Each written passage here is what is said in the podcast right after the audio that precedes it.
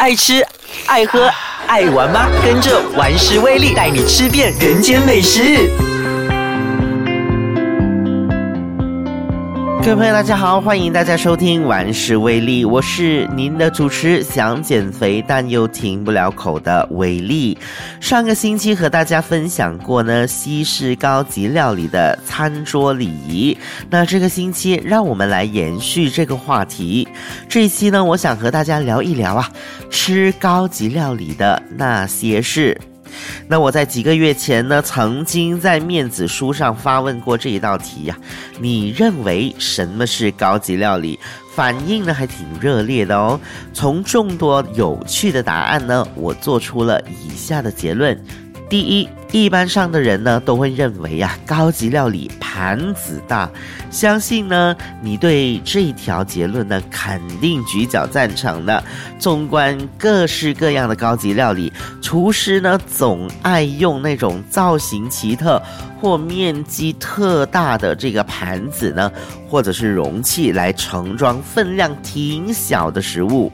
第二就是吃不饱塞牙缝。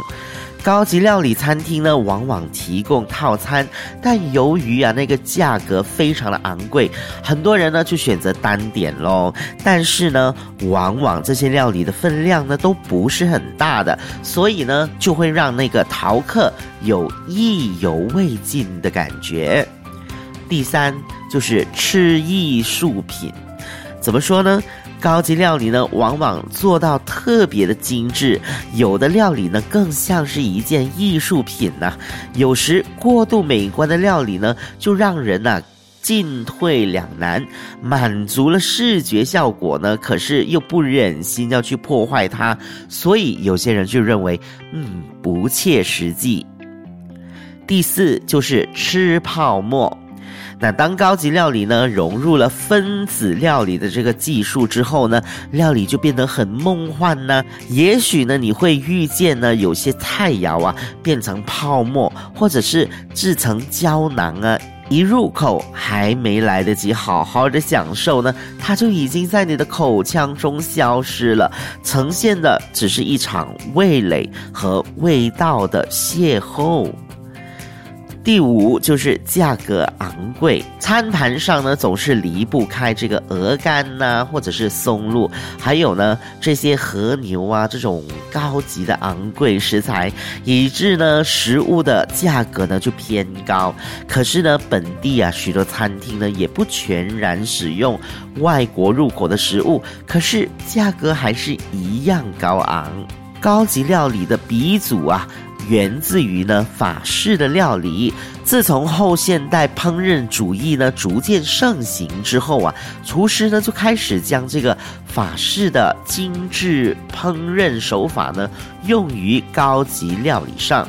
另外呢，分子料理啊也是一种趋势，这种呢带有梦幻色彩的这个烹饪手段呢，至今还是挺新颖的，而且呢不太能被人接受。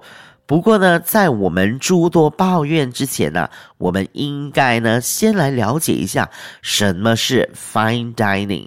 好，下一节回来就让我告诉你，到底 fine dining 是什么呢？好，欢迎大家回来。那 fine dining 高级料理呢是一种思维，这句话呢是出自这个名厨啊。Andre，高级料理呢有别于呢一般的西餐料理，皆因呢这些料理呢都是厨师对食材、口感、视觉效果。摆盘等等，以穿针引线的方式呢，将不同的料理串联出一种概念。厨师如何运用食材来诠释它的概念，这一切都是他们呢绞尽脑汁，还有精心设计的。因此呢，高级料理之所以昂贵，是在于厨师的创意。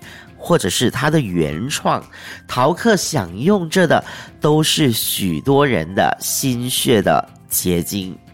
就比如说呢，之前呢，我曾经呢在一家餐厅用餐，他们当时候的主题呢是田园的故事，叙述的呢是泥土和自然界相互融合的故事。那么料理中的各种元素呢，都和大自然还有土壤有关。于是呢，第一道料理的造型啊，就已经叫人吃惊了。因为三种小吃呢，都直放在一个铺满沙子的小木箱里。那么，在品尝小吃的时候呢，同时可以搭配这些沙子一起吃。实际上啊，那些沙子呢，都是用各种碎饼制成的，但是从外观上来看呢，就仿如真沙一样。这就是所谓的创意。最重要的是呢，你买的是想不到或根本做不到的事。因此，就我个人的经验而言呢，那么材料呢未必需要昂贵的，但是呢，就是因为这些种种的所谓的创意啊、烹饪技巧啊，所以大家应该觉得说那一道料理呢是值得的。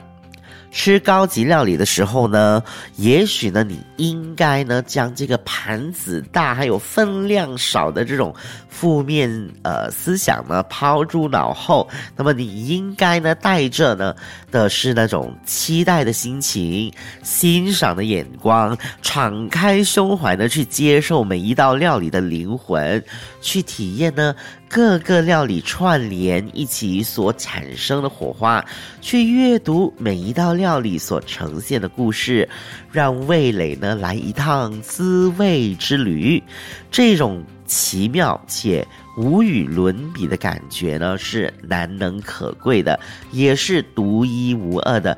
皆因每个厨师都有他的个人风格，唯有这样呢，你才能够真正的享受其中。